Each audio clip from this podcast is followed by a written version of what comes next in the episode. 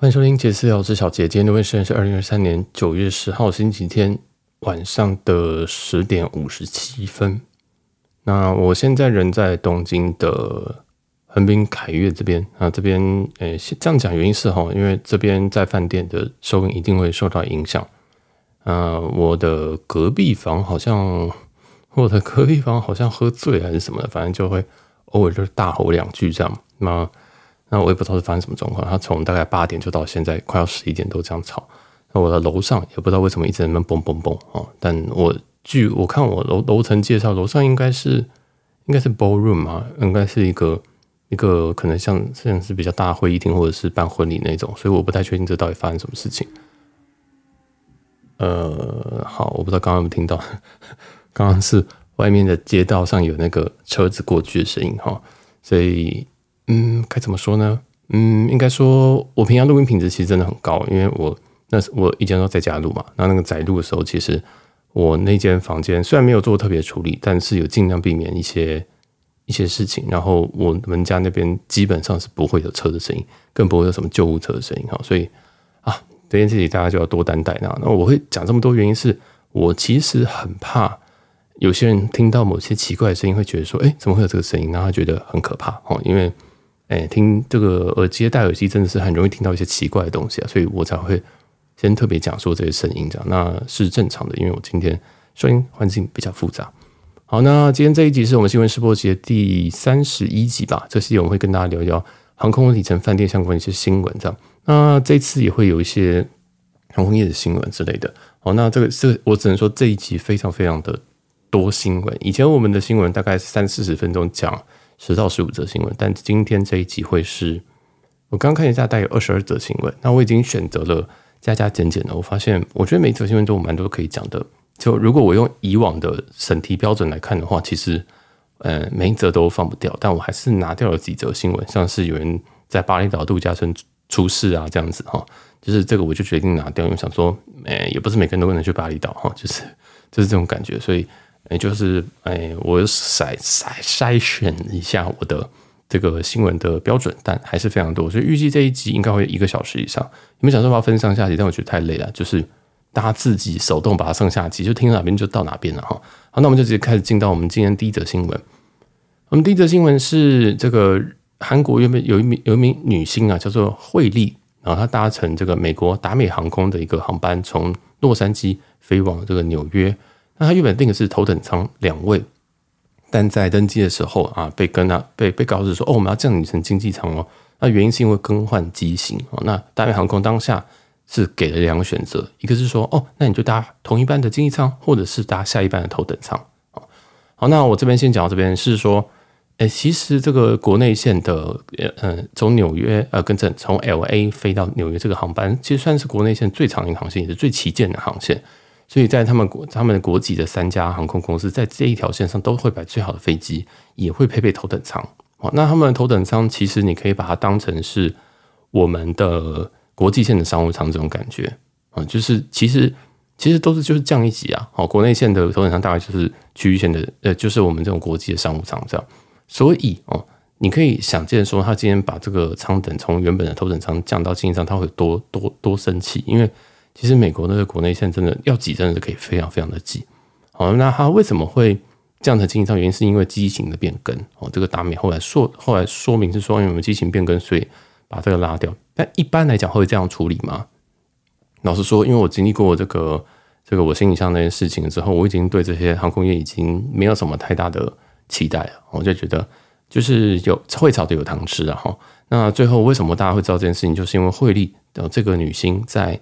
他自己的 IG PO 了一个纯文字的，而是黑底白字这种线动，说的说明这件事情，这件事情才上新闻，这是最后达美航空才才这个发了一个新闻稿，或者是有个正式的回复，这样，然后就说哦，因为这个飞机的这个非常安非常安全啊，所以啊什么，我们换的小飞机过程当中，我们把部部分头等舱的旅客不得已安排在经济舱，这样，好，那根据这种状况呢，呃达美航空建议客乘乘客直接搭乘下一班的头等舱。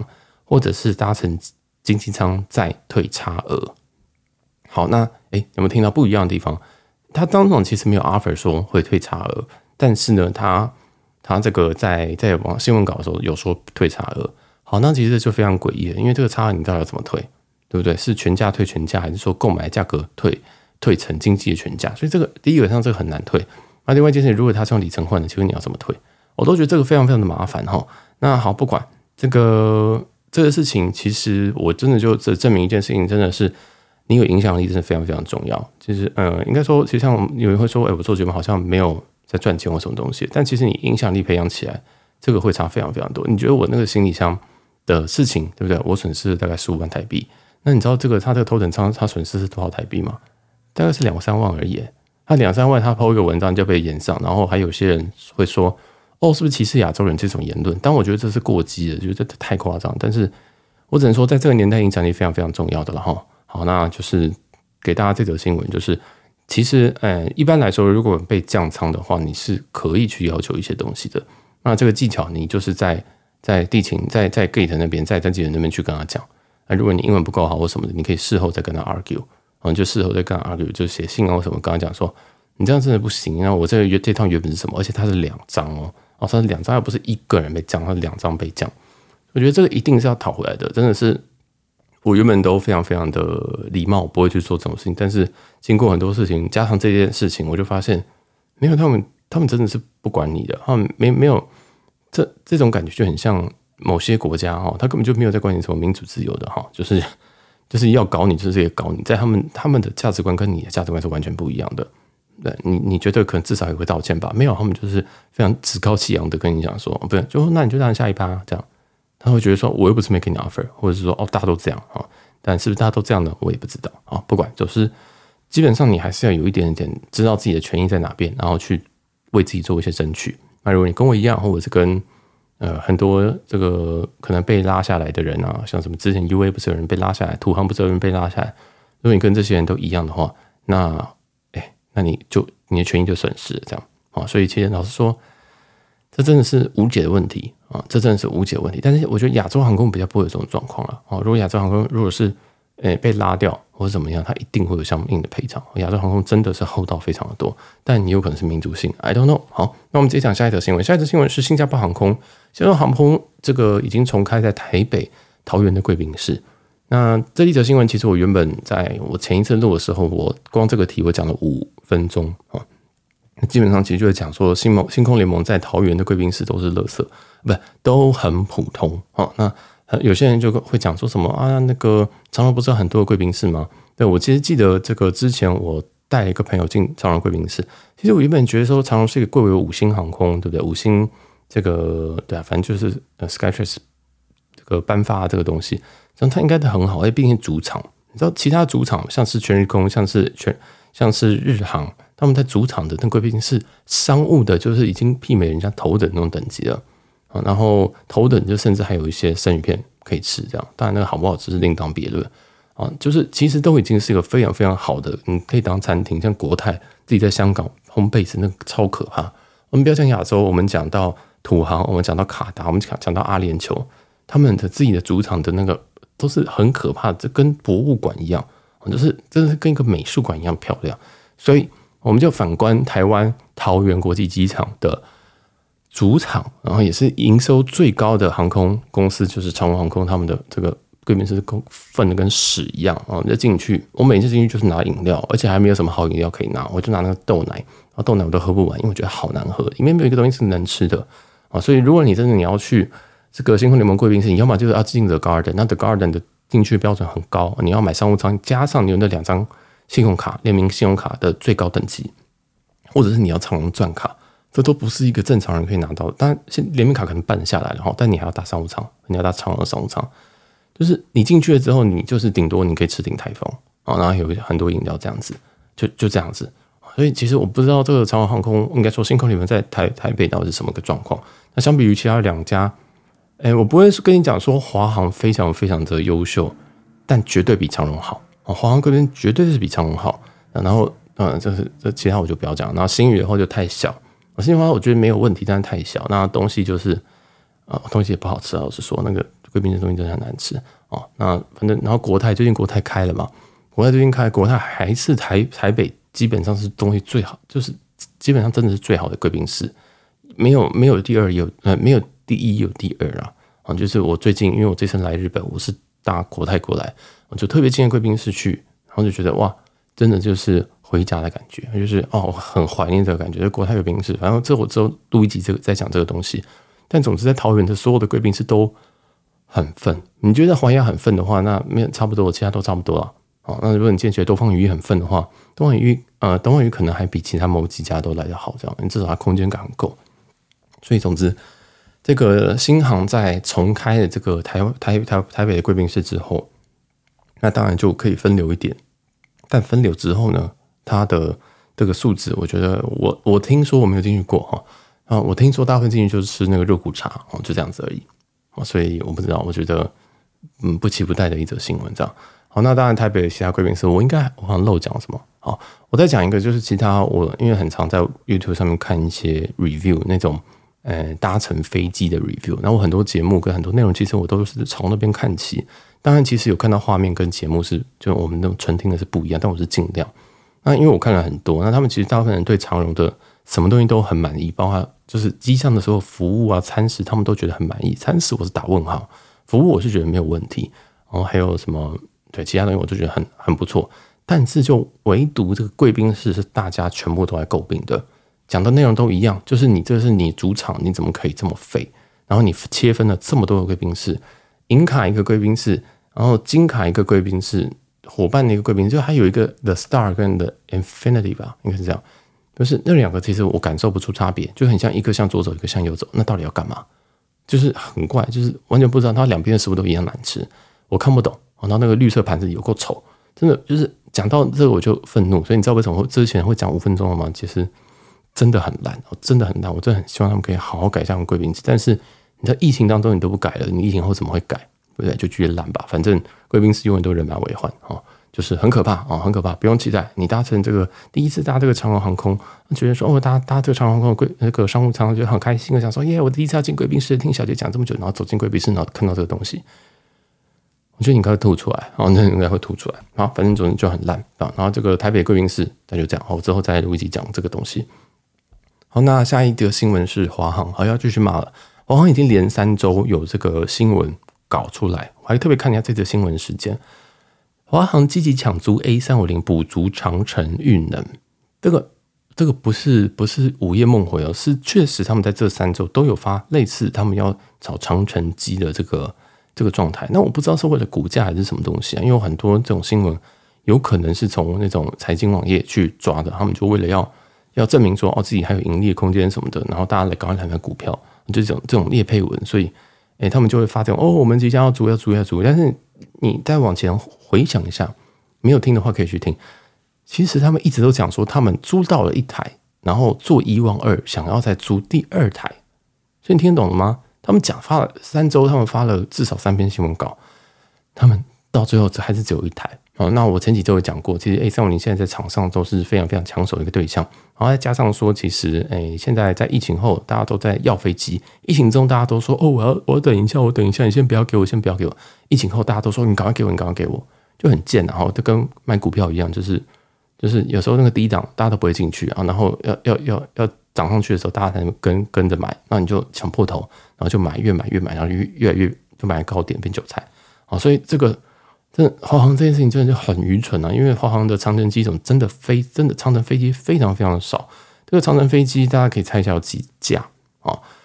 这边华航也强调，目前有二十四架的长城飞机，让华航在加密长城航班开新航点上都受都受到限制，而抢抢租 A 三五零是目前拓点的关键第一步。以两架以上为目标，听懂了吗？这个新闻就是就是，其实就跟前面那则新闻一样，只是用 ChatGPT 再写另外一则新闻，叫做哦，我们只做一台，所以我们现在以两架为目标，表示你只有做到一台嘛。哦，那二十四架长城机是非常非常少，我印象中长长荣应该是两倍以上。那这个长城机种华航来讲的话，是主主力是 A 三五零跟这个波音七七七啊，这个两个其实。我都蛮喜欢，我应该不要说蛮喜欢，我都非常喜欢的机型，这应该是我最喜欢的机型的前三名。然后它在这个格局上面跟宽度，还有它的内部的一些感觉啦，我都觉得很棒。那在华航的部分，其实都很多都有一些更新的，有一些新的内舱，就是应该说这个舱里面，我们可以感受到的部分，可以看到、可以摸到的部分，其实都有更新过。那反观长荣，其实他们长程机虽然非常的多，但是他们的内装非常非常的旧啊，非常非常旧，所以你就觉得很烦啊。这这边飞机不够用啊，那边飞机又好旧哦，这什么十几二十年的七七七都有，这样应该没到二十，但至少十五年以上，就很可怕。真的古董机哦，那古董机，那他们诶，我不因为不知道他们在管那个固件，因为有时候。这个有时候网络坏掉，有时候那个插座有点松垮，这样子我也不太确定什么状况。反正那是那个是长荣部分，我们就讲华航。那华航总共有二十四台这个长城机嘛。我前几天在蔡英文的 Instagram 专业，然后就看到说他去好像史瓦蒂尼吧，反正就是出访邦交了哈，就是去南非一个国家。去南非你觉得他做什么？他会坐他的七三七去吗？啊，自己的空军一号是七三七嘛？啊，所以。那这样去行吗？没有，其实他们是都是搭什么？都是搭华航出出去去去参访。所以你就看到有一个人出出访的时候，那如果今天今天不幸，如果今天不是对不起不幸，今天如果副总统要出去的时候怎么办？当然不可能说两个都不在家了，然后这不可能。但是我的意思说，其实好麻烦哦。就是当今天总统要微服出巡的时候，华航必须要给他一台 A 三五零，然后让他去飞。啊，那我记得他那个上面带了很多人，随便这个不重要啊，就是他怎么样用这个，我觉得是不重要。他除了这一台以外，据我所知，他们还有一台在备用。那懂意思吗？所以总共二十四台长程机会直接减二，它的机队有十二分之一会不见，就是会不是说不见，会要一台要飞，一台要 stand by，好避免这那那一台就可能什么有什么临时的什么机械问题或什么的，我们不知道。但是你不觉得很愚蠢吗？你真的不不觉得他很愚蠢吗？就是你飞机已经这么少了，然后你又租也租不到，然后你这个国际航空，然后你又你又。就是你要不要多去买一点飞机啊？怎么会现在才买呢？然后七八七对不对？之前有说他七八七即将要买了，七八七什么时候买？七八七说要买的新闻稿是今年，当然这个无疑绝对是跟政治有关系哦。这个我觉得用屁眼想都知道，这一定是政治政治关系。但我觉得就算了，因为七八七也不是个烂飞机啊，就是你不要买七三七，我觉得就就好啊。选好像会买七三七，我不太确定哈。不管就是七八七好，你买了，然后呢？然后呢？什么时候到？二零二五年。好了，我现在几年？二零二三年。那二零二五年会不会到？我觉得一定不会到，因为大家都在等飞机，而且那只是新闻稿告诉你，最后说不定是二零二零五年年底啊才有这样子一台飞机过来啊，一台七八七。因为一台七八七怎么飞？你来这个，你七八七是你没有过的机种哎，你在华航的机队你是没有这个机种，请问你这个机师要哪边来重新训练？那你还要更多时间才能上路。所以大家懂我意思吗？就是很低能啊，非常非常低能。你如果原本都是七七机队，你要等七七七 X 也可以。那你原本是三五零机队，你要再多买几个三五零也可以。你原本有三三零的机队，你也可以去买三三零 neo，对不对？那其实原本华航内部预计应该是要买三三零 neo 的，但是又因为今年不知道发生什么事情，所以改买七八七啊。以上言论我全部都不负责啊，就是我听到的，我不知道，就是没有我没有任何的消息来源，但大家就姑且听之。就是其实你三三零换三三零逆哦那你的。就是那些训练基本上就可以减少大幅大幅度减少成本。好，你今天换七八七，OK 啊？你那个 type rating 全部都要重来考，对不对？那不是多麻烦？然后你还要搞那个机师过来，你要调机师，好低能哦！就是就是我不知道，反正啊，这个就是你身为这个国际可能在其航空，在其航空就是诶、算是国家的代表吧？啊，国家代表航空可能就会有这种状况吧？我不知道，哦，我知道，就是。总之，我觉得它布局布局的太太太太太慢。那它的这个长城机种一定也是被压着打。那我们再举个例子，其实这个之前在华航在今年有拓一个欧洲的航点，我忘记哪边，布拉格吧，啊还是罗马，忘记，反正就是还是都有拓。反正总之啊，它飞它飞的这个欧洲的航线，因为它的机机型有限，所以它如果要拓多拓一个航点，它得做的方式是，它要先拔掉另外一个欧洲航线。的部分航班，然后再去补这个航班，大家听得懂吗？好，我们假装说这个他开了一个航点叫做 A，那他的另外一个欧洲航点是 B，都用三五零去飞。那他为了他原本这个 B 它是一天一班，但是为了要开这个 A 航点新的哦，哦就是应该是布拉格吧，哈，因为我不太确定，所以我用 A 跟 B 来代替。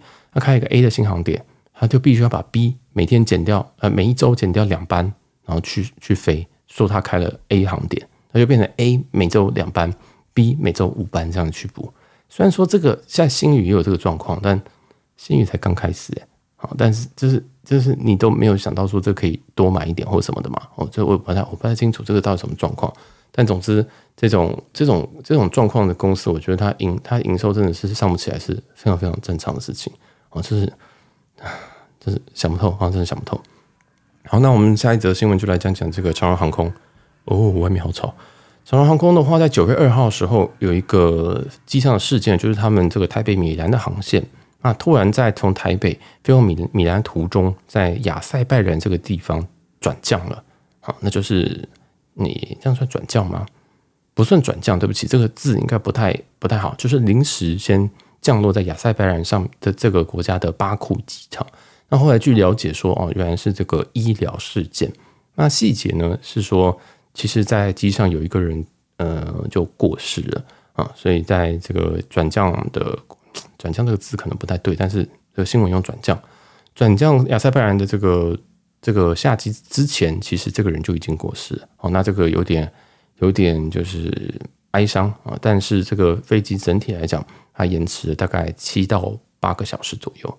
哦，那这个就比较可怜了。所以有时候这种转降，大家也不用太紧张哦。有其实很多时候都是一些医疗事件，有可能说有人有急急性的这种疾病，那必须。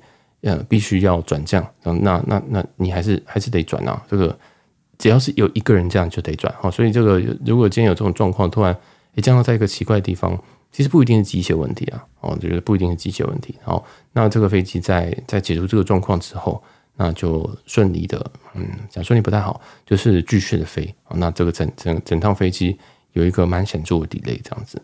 好，那这则飞这则新闻就是长荣航空飞米兰，好像有一个有这个医疗的医疗的一个状况，这样。好，那我们下一则新闻，我们来讲一讲。哎、我要想一下，我们来讲你日本的东西。好，我刚刚都讲一些太严肃的，那边一直在骂，对不对？日本这边，我想提醒大家，我把这个放非常的前面哦，就是 JR Pass 这个 JR Pass，我之前有提醒大家说，十月一号开始要涨价。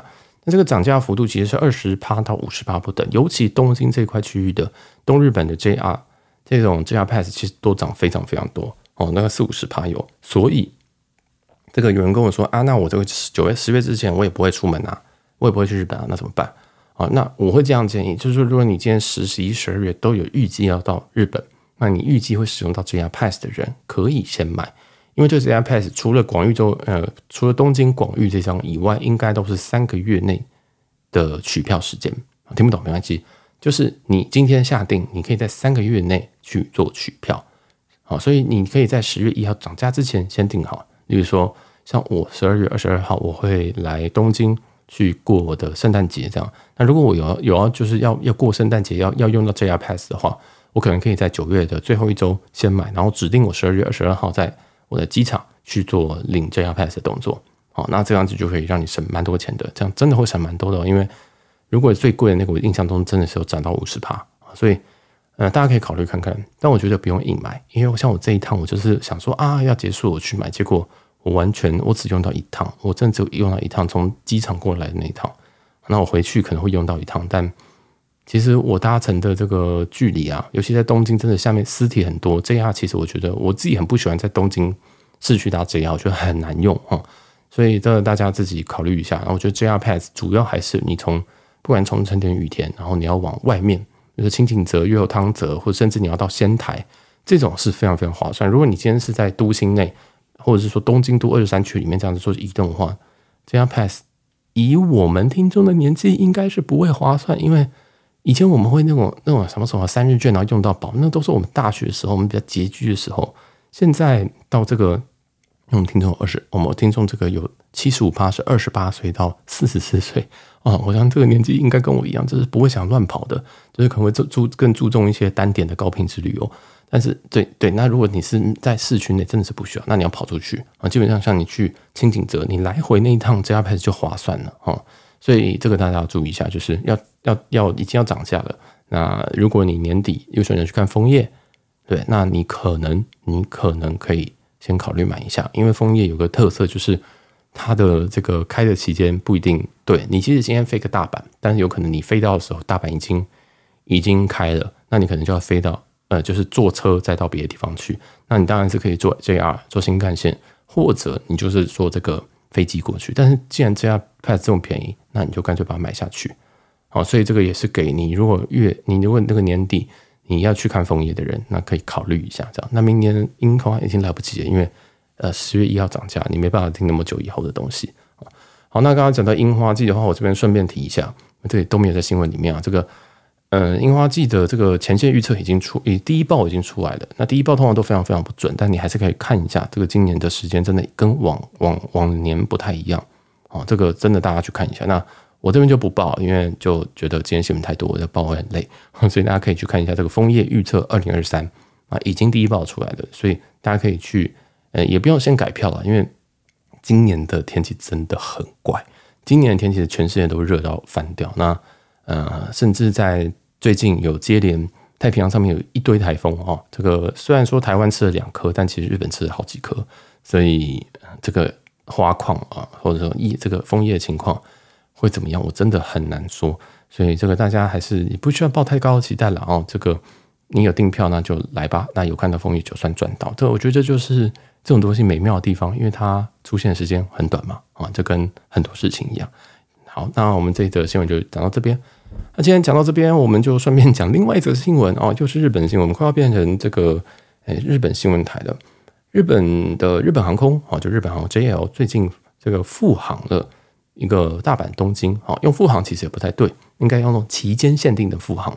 那它有富航两个两个两条线呢，一个是台北大阪，我刚摸到什么东西？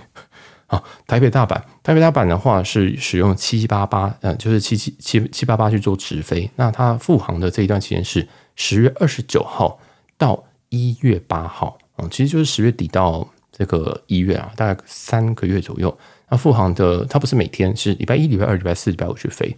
时间的部分的话是下午一点二十五分从台北出发，然后诶到东呃到这个大阪的时间是下午四点的五十五分，时间是还可以的啊，有一点点晚，但还可以。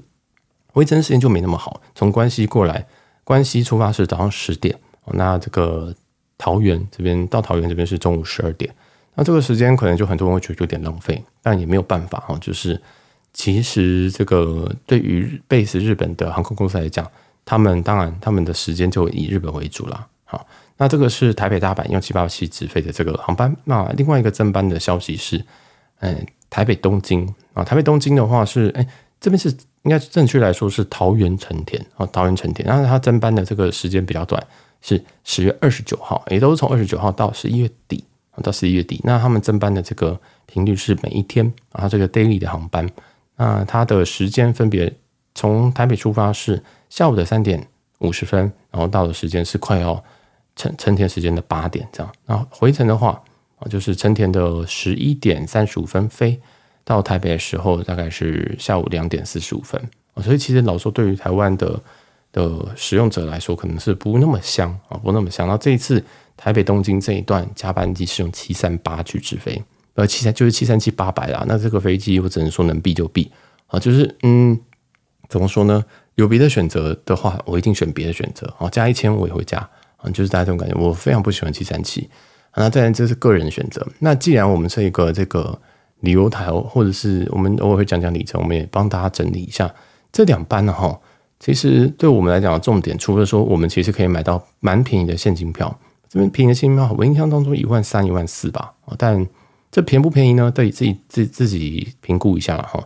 因为我已经有一段时间没有查现金票了，最近现金票真的是涨到爆炸，所以我全部都是里程票。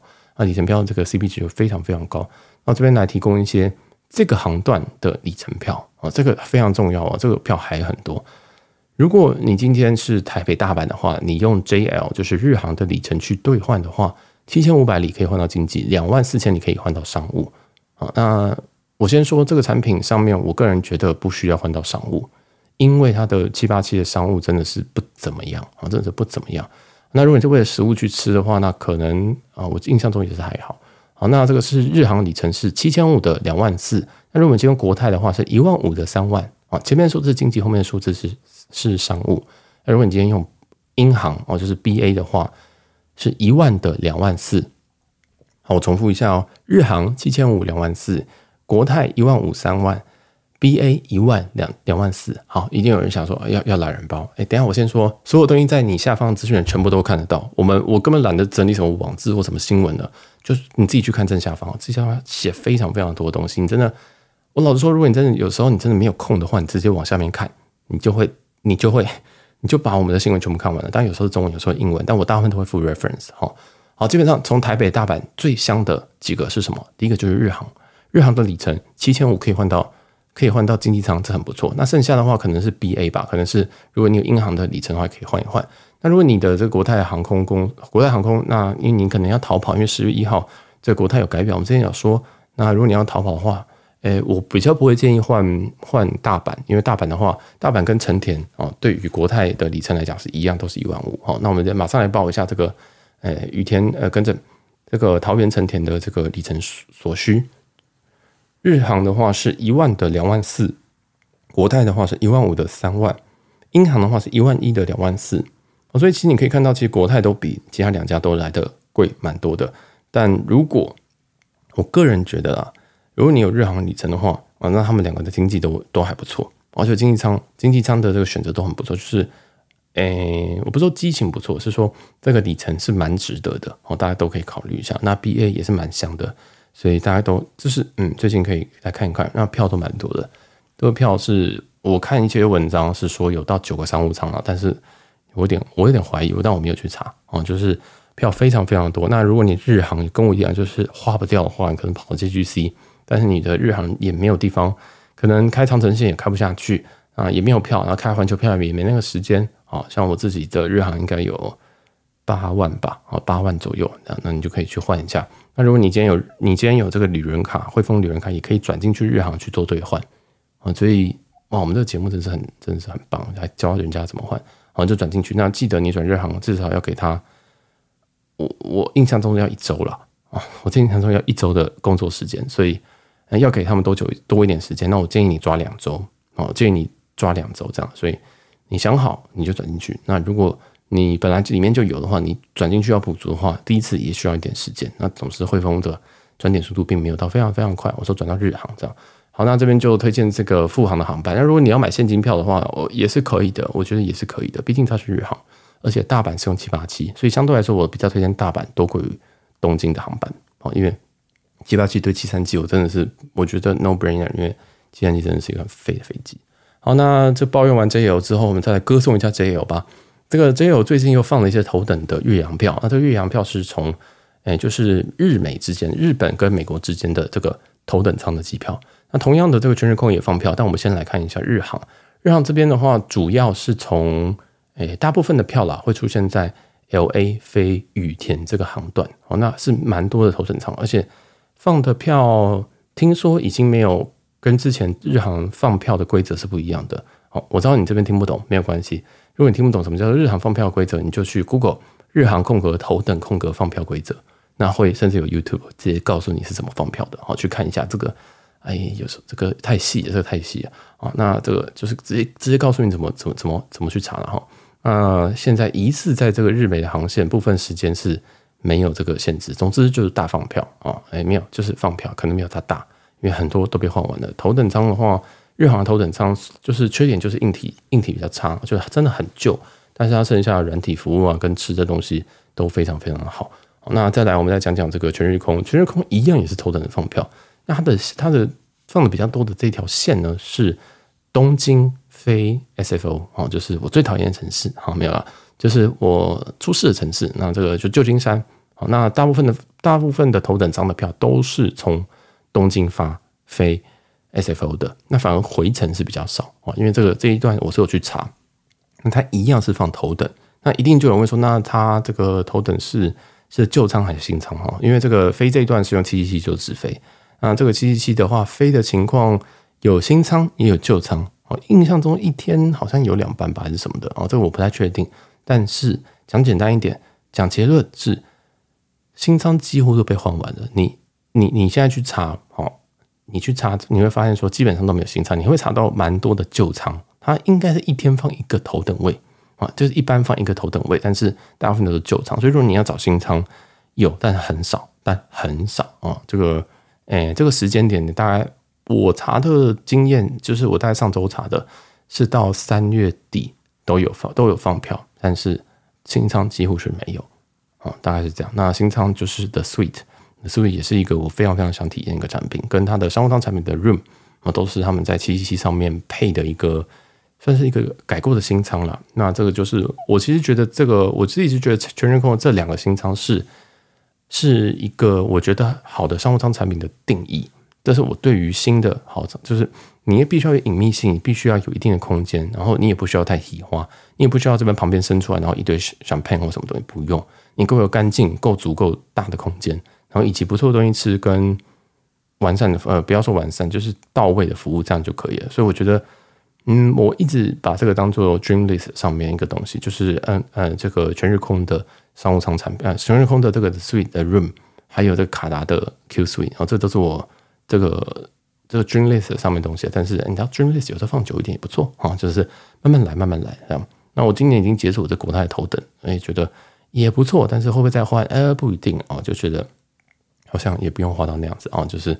就是体验一下了哈，也是，但其实个人个人也是觉得还不错哦。但吃的东西是没有想象中那么好。好，不管这多讲了。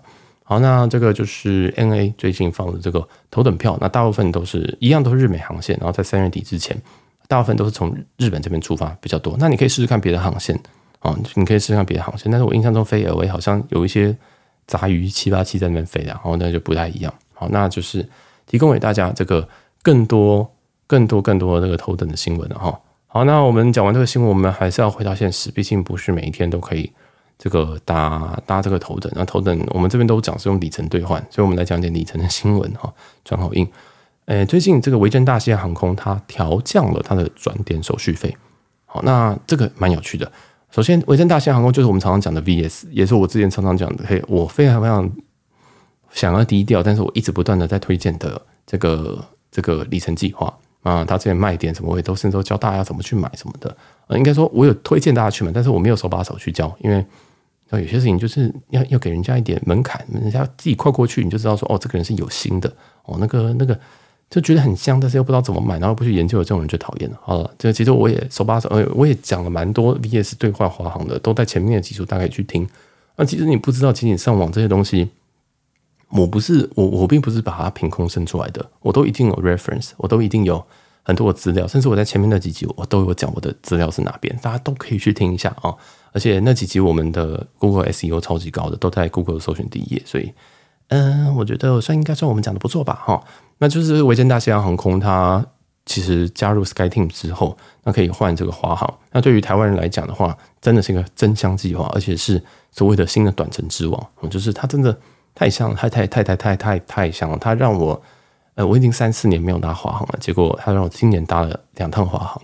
呃，之后我可能还会继续搭，因为这个表格真的是不太合理哦，就是很低哦，就是很低，它所需要的里程很低，但它税金不算是非常的低，然后要付的税金算是比较高，还有它有些障碍，包括它在搜寻的方面可能有点，嗯、比较需要一点点门槛，有一点门槛，跟有需要一点技术这样子哈。但是它这个调降转点手续费非常非常的重要。就是 VS 现在，如果你要转点给别人的话，只需要付十英镑。十英镑是多少？我们算过一点，一比四十，好的，就四百块台币。好扯哦，这真的非常的扯。我先这样讲，为什么？因为它后面有个但书，单笔转点不超过两百万点的话，透过 Points.com 上面可以直接线上处理。那如果你超过两百万点的话，必须要透过客服处理。什么意思嘞？两百万呢？两百万呢？两百万可以飞几趟台北冲绳啊？可以飞几趟台北东京啊？对不对？它可以飞好多诶。两百万是一个非常疯狂的一个数字，所以，嗯、基本上的意思就是讲简单一点，就是你转点基本上你只要付一十磅的手续费。那什么意思呢？就表示你根本就可以直接跟别人买点，你根本不用等说什么小杰什么时候 VS 里程会特价，不用，你直接去找大户直接买。我直接去找大户直接买。我现在有看到零点四三的。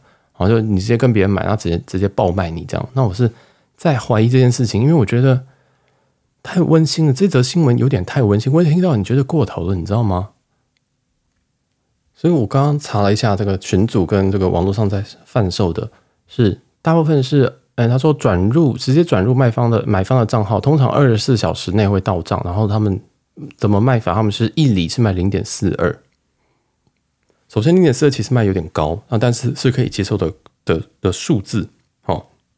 但是这个手续费是要买家负担，所以如果你今天要买什么一万里，那你就只要付四四千二的里程费，就是四千二台币，然后再加上那个四百块的的手续费，然后而且二十四小时内到账，这很香哎。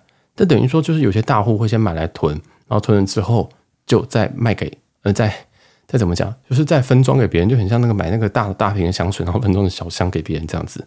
哦，所以这个呃，我个人觉得有点太温馨，但是我我我还是要讲一句我很久没有讲的的的这个名言，就是这个其中必有诈，这一定有问题啊，这一定有问题啊，这我觉得太可怕了。就是你现在这个是等于是鼓励鼓励人家在交易啊，你鼓励人家你要疯狂卖点啊。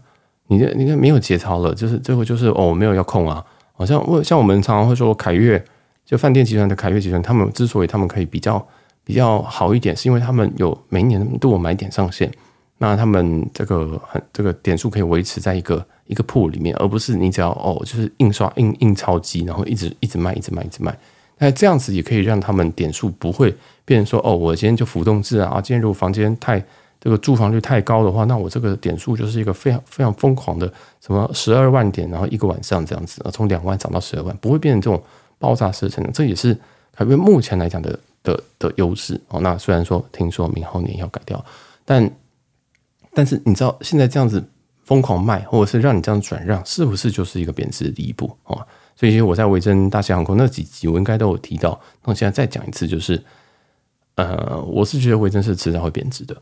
有些维珍兑换兑换这个 SkyTeam 的 SkyTeam 的朋友们哦，真的一定会贬值，一定一定会贬值，这个太可怕，这个这不贬值太怪了，这真的不贬值太怪了。就是嗯，你知道我我在节目上介绍所有什么什么航空兑换什么航空的，你一定会觉得说，为什么要介绍什么阿拉斯加航空？为什么要介绍这个维珍大西洋航空？你知道我自己也是没有玩过的诶，这两家我在我跟你们录了之前，我可能玩过一个月而已，然后可能换一张票我才分享。或者是我听别人，我收集到很多 DP 之后，我才跟大家分享。那原原原因是因为这个航空公司也都不是我平常会累积得到的，这两家都不是啊。那也不是我主力在累积的，我主力就是亚洲这几家，就是你想到我可能都有一点，但是这几家我刚好都没有。原因是为什么会累积呢？就是因为他们太太太太香了，他们香到说哇天呐，这个机票变得好便宜，所以我就趁可能有打折的时候买，就说那个点数的特卖的时候去买。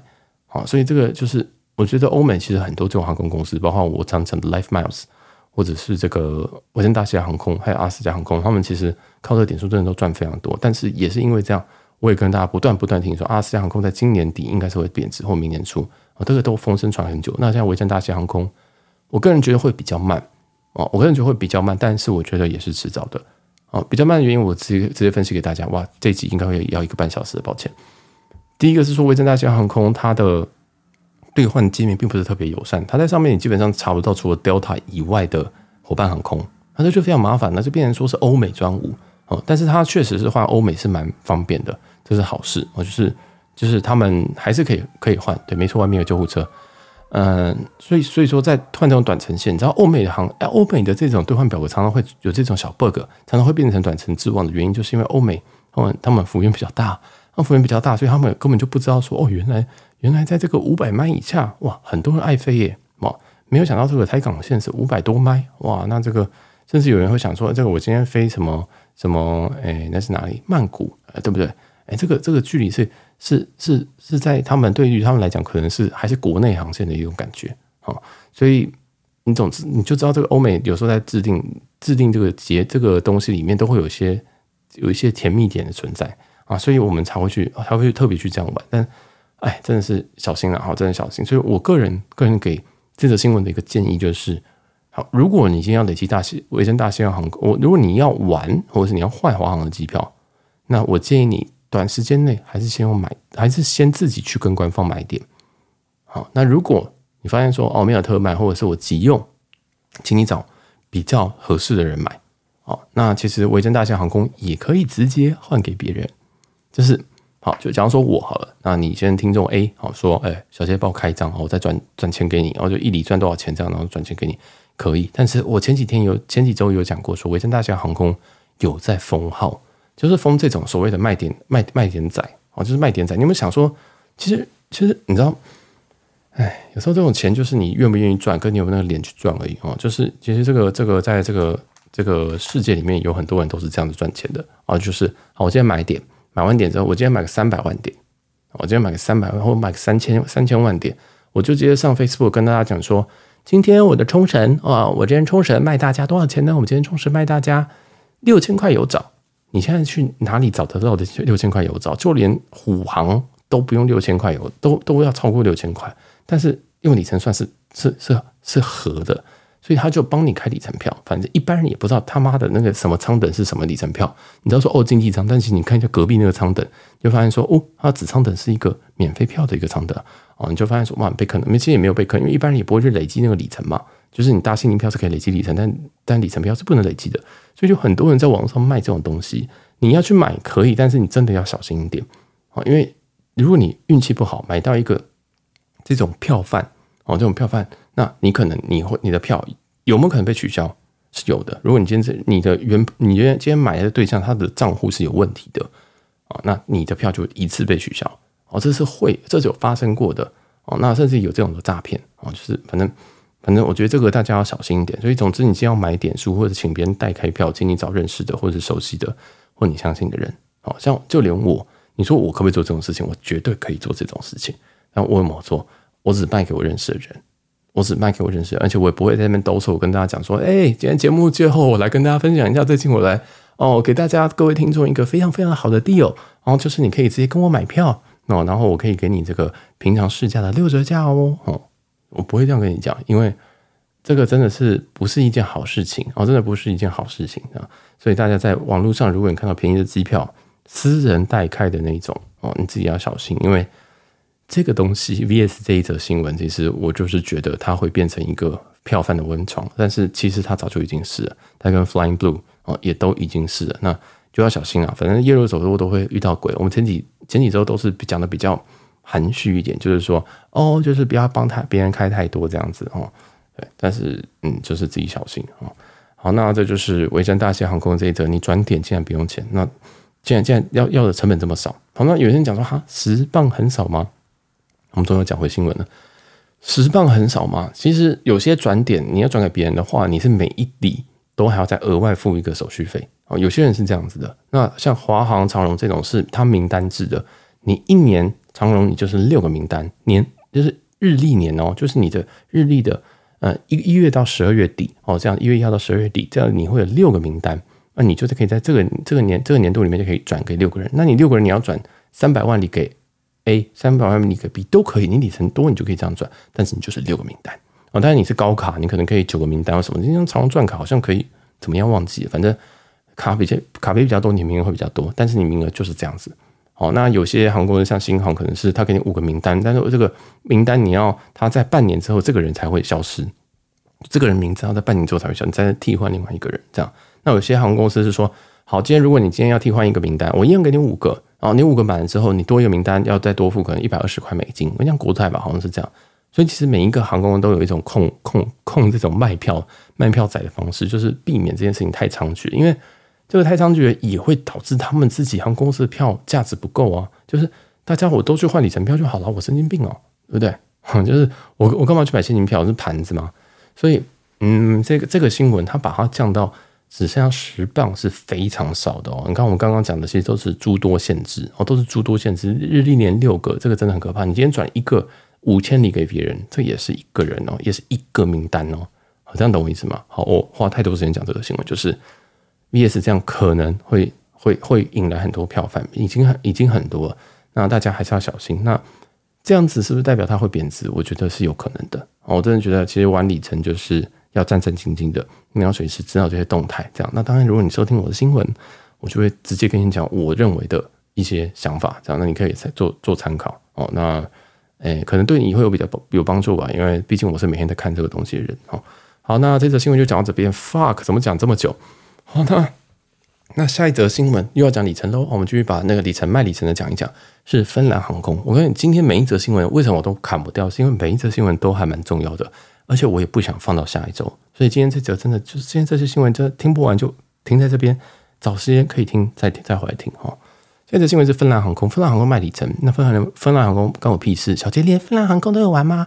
呃，没有。但是芬兰航空之前之后会改成 Avios。我们上周的新闻就会讲说，芬兰航空它一直都是寰寰宇一家的 One World 的成员，这样。那 One World 里面有几个大咖，就是像英航，英航它它它是这个 Avios 的头头，Avios 把它当成一个呃共同的货币好了。那有其他的航空公司也。共同使用这个货币，你把它当成说，假如说华航跟长荣他们共同使用同一个里程计划，然后他们的里程计划一里就是就是一里这样，然后可能叫做一个名字，好，那就是等于说你可以把这个里程用在任何就是他们同一个货币里面的航空公司里面，所以 Avios 就是这样一个存在。那之前 Avios 已经有这个英航跟一个 Iberia 代号是 IB 的另外一个间航空公司，那现在它又纳入了这个北欧的荷兰航空，呃，跟着。芬兰航空，哈，芬兰航空。那芬兰航空这个，嗯，芬兰航空公司还蛮酷的啦。我觉得我这也是我很想搭的他们产品之一。这毕竟是我们国差最喜欢的航空公司之一，而不是之一，是之最喜欢的航空公司哦，没有之一。所以我也很想体验一下。那他们家这个最近卖这个里程，哎、很有趣。他是他是他是明年加入 Avios，所以说他今年的里卖的里程还是他们芬兰航空自家里程。那在明年的话，会用一个三比二的比例转成 Avios。好，那有人想说，哈，那为什么我还要买？这明年会不会变成冥币啊？哦，答案是不会，因为这一点，这个新闻的特色就是说，哎，他现在你现在买的这个里程啊，你在明年转过去的时候，我们去换算，我们一我们一一点的 Avios 一里的 Avios，我们这样子花的成本其实是零点三三，啊，这非常非常的低哦。如果你今天要买 Avios 的话，现在应该都是零点四左右。可是你要去外面买，你要去。哎、你你要去跟朋友买什么东西，大概都零点四以上。那当然，如果你透过一些什么，那叫什么《经济学人》杂志吧，还是什么的，忘记了。就是你买杂志赚的那个 BA 点数，其实也不是一个很大量的啊。所以，变成芬兰航空有一个现在有一个 shortcut 是可以让你，哎、你是可以让你获得 Avios 一个好时机啊。那 Avios 的话，我们刚刚前面其实我讲一个什么台北大阪啊，台北东京，其实 Avios 或者 BA 这个里程计划其实是。旧的短程之王，我以前非常非常多人拿这个的这个计划来开台港线。我印象中以前台港线好像四千五百里吧，也非常非常荒谬的数，然后加上他们家税金也比较低，啊，所以就是一个很香很香啊，就很香，就是就是以前旧的短程之王，但是它在改表之后就变成，哎，还好的改短程之王。哦，现在短程之王其实是在 Avios 集团里面是 QR 是卡达航空，我刚刚都讲了卡达，对，所以如果你今天有对于这个。老旧的短程之王跟现在其实是低调的短程之王卡达航空的话，大家可以去看一下。好，卡达航空的表非常的漂亮哦。好，这个卡达航空基本上已经改成旧的，就是以前英航还是短程之王的那个表了。啊，它基本上是改到差不多是那样。所以，但是为什么都没有讲？是因为是因为太多太多里程要用，哦，太多里程用。还有这个卡达在对在换票的时候是非常麻烦，他们一样在网络上是查不到票。好，那我之后应该会找个时间去。换换看票，然后再跟大家分享。因为老实说，门槛越高，表示它会活得越久。好像阿拉斯加航空那个兑换信员空，我真觉得它迟早要死掉的。哦，毕竟像那个越洋航线，对不对？LA 飞台北商务舱，这个信宇的商务舱，对，这样子只要六万里，这合理吗？一天就不见了。哦，所以有时候就是这样，越难的东西你越要去理解，因为这表示它会活得越久。哦，好，那这个就讲到这个新闻，就讲到这边。那这个新闻是芬兰航空这个新闻是一个群组。跟那个 PTT 的版友 Brian 提供的啊，就是蛮有趣的一个一个角度，因为你知道我也不会去研究芬兰航空，那他他提出来之后，哎，才会让大家去做讨论，然后发现说，哎，这真的蛮香的，然后真的不错。好，那当然这个其实有个缺点，他自己也有提到，就是说其实因为它是明年才改制的，所以说你今天买啊，结果如果贬值怎么办？如果在这个半年期间如果不小心贬值的话怎么办？哦，所以你变成是说，哎，你可能要先这个怎么讲？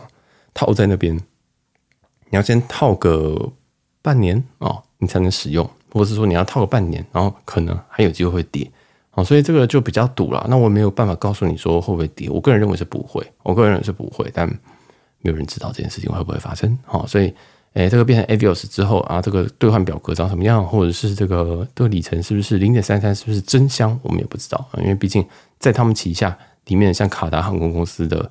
这个兑换表格竟然跟英航的是不一样的啊，是很很怪很怪。但虽然都是 Avios 哈，那这边也附带一提，就是这个都是用 Avios 的这个里程计划，它的里面的这个点数是可以互相转让的。也就是说，它就是同样都是 Avios 的货币，你可以从银行的 Avios 转到卡达 Avios，那也可以从卡达 Avios 转回银行，然后也可以转回 IB。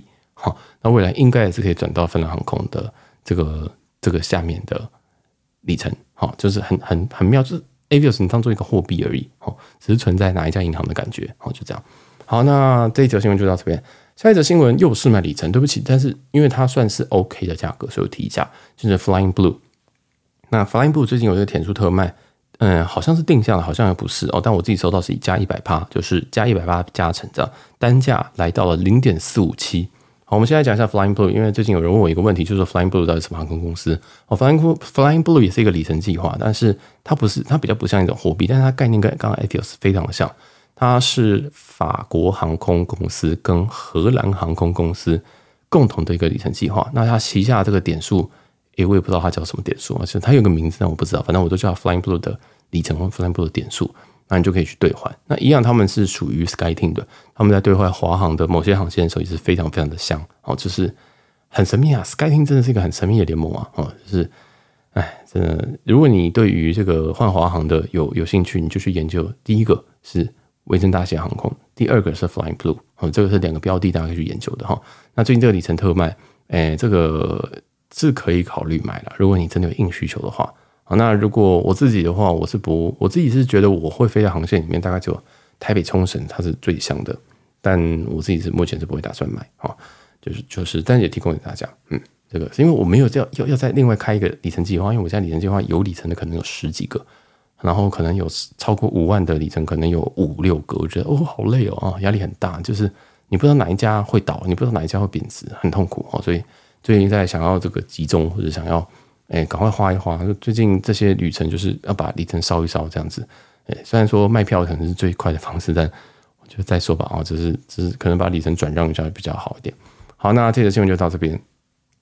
下次新闻的话，我们来，哎，我们有一则这个听众的投稿啊，我其实我不确定他是听众啊，反正是这个来自这个昵称叫一一一的同学哈，而且也不是同学，哎的一则投稿是说，明年日航一月的时候哦，把七七七放到了这个羽田跟新加坡的这个航线，那这也是新加坡第一次以来有头等的有头等的服务这样。好，那这个是这个因为是听众投稿，但我这里是没有 verify 啊，但基本上他讲的这个正确性都是八成以上。好，那我我之前其实应该有讲过，在九月底之前啊，这个从日本东京飞往曼谷的航线是诶有头等，然后那时候建议说大家可以用一些里程计划去开啊，那时候我没有讲什么里程计划，但我觉得现在应该是可以讲，就是可能用 AA 去换 AA 的话，四万里就可以飞他们这一段的头等，那这段其实是六七个小时的航程，那它所有的服务啊、跟备品啊等等的，全部都是比较长程的机种。哦，比较长程的航线呢，就是东京城、东京、东京、诶、纽约哦的头等，跟你在东京、曼谷这个航线上面的获得服务跟食物，好像都是一样的。哦，这是据这个我们的一一说的。好，那我是觉得很像。哦，你继续从 A 去换，A 也是一个很神秘的一个里程计划。好，那现在明年一月，大家又有别的机会了。如果你要搭这个短程的日航头等，像我是很不喜欢出亚洲哦，当然这个。这个应该常听我节目就知道，我真的不喜欢。我其实没有很喜欢欧洲，不喜欢美国。好，那欧洲、美国，呃，欧洲跟北美，我硬要选一个，我会选欧洲。啊，北美的话，我应该选一个，我会选，很选加拿大吧。啊，可能还要限定温哥华之类的。对，就是这种感觉。但但是，如果你现在也跟我一样，就是想要体验头等的话，明年你有一些机会。那我刚刚已经也把这个兑换方式讲出来，我就不再多讲了哈。就是没有人会去真的买现真金白银的票啦，一定是用里程去换。那大家可以去看一下这个。这个是不是真的可以换到这些票？那你不管是用国泰，不管是用日航的里程，或者是用这个 AA 的里程，应该都是可以换到。好，那详细大家自己去看一下。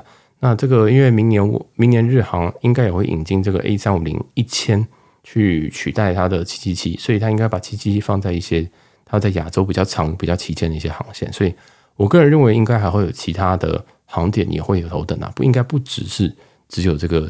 这个新加坡或者是原本的曼谷这样，好，所以这个大家都可以再期待一下。好，那我们下一则新闻来讲讲土耳其航空。那土耳其航空之前其实有发生一些状况啊，这次有发生了哈，是说，诶，土耳其航空在那个，嗯，他们家的应该说倒过来讲，这个 PTT 上面有人有人发了一篇文章，它本身是土耳其航空的黑卡，那土耳其航空黑卡就是他们家最高的等级，这样啊，因为土耳其航空在星空联盟里面相对是比较好保级的航空公司，所以很多人其实即使是 base 在台湾，他们都会去累积土耳其航空。那甚至我都有在思考，因为他们真的相对好保级这样。那所以说哦，这个在这这则的算是八卦里面，他就说啊，其实他的账号突然说，突然被告知说，哎，您的会员资格已经被取消。他用英文是 Your membership has been cancelled。那他们他就跟这个呃官方讲了一下，说，哎，什么状况这样子？那官方告诉他的，告诉他的状况是说，哦，哎，他账号内的里里程太高，而且有人尝试登入他的账户，这样。哦，那这也是蛮怪。他就也讲一下他的状况，就是他的这个黑卡，他也是应该是自己飞的，然后他的里程这个十四十五万，他都没有在花，哦，就还没有兑换掉，就是他有累积，但是。没有兑换掉，这样那可能有买吧，我不知道。OK，我说可能有买，官方有那个里程可以买。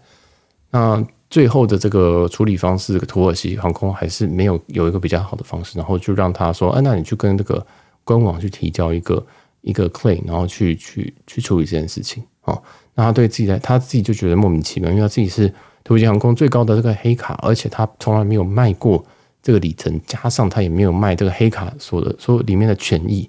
这个黑卡可以指明三张的金卡哦，他说他也没有卖，诶，他说没有卖，但是有没有指定我是不知道啊。反正总之，总之就是哈，这个土耳其航空直接把他的金呃，直接把他这个黑卡会籍直接给拔掉啊。所以详细大家可以去看一下 PPT 这篇文章，在 Points 版上面的文章啊。那我自己是就当八卦看，因为土耳其航空出事也不是第一天的事情了啊。有时候超卖啊，上上周有那个新闻嘛，就是。诶，他明明就是超卖了，结果他却跟客人说：“诶，我们取消喽！”哈，就是就是诈骗客人说取消，而且飞机根本就还没有，根本就没有取消，他只是要把人家拉掉，然后也不让人家改期，改期说哦，你要把票给取消掉，就是一些莫名其妙的回答。所以，如果你今天不幸的有土耳其航空的里程汇集，或者是说你未来到土耳其航空，诶，我觉得大家据理力争。那如果能躲的话，还是躲掉哈，就是大概就这样。那虽然土耳其航空有一些这个这个航线的。兑换标准也是蛮香的，但我现在看这些新闻，我是确实是不敢。我这个心脏，我算大颗心脏，我都不敢去碰它，这样，所以我要另筹这个我的新盟金也要要要想一下怎么去处理。好，那下一则新闻，我们来讲讲一些国旅的消息。国旅这边哇，真的太多新闻了，我的妈呀，我现在头好痛，因为这个要不直接分上下集啊？好，我决定要分下集，因为因为哈。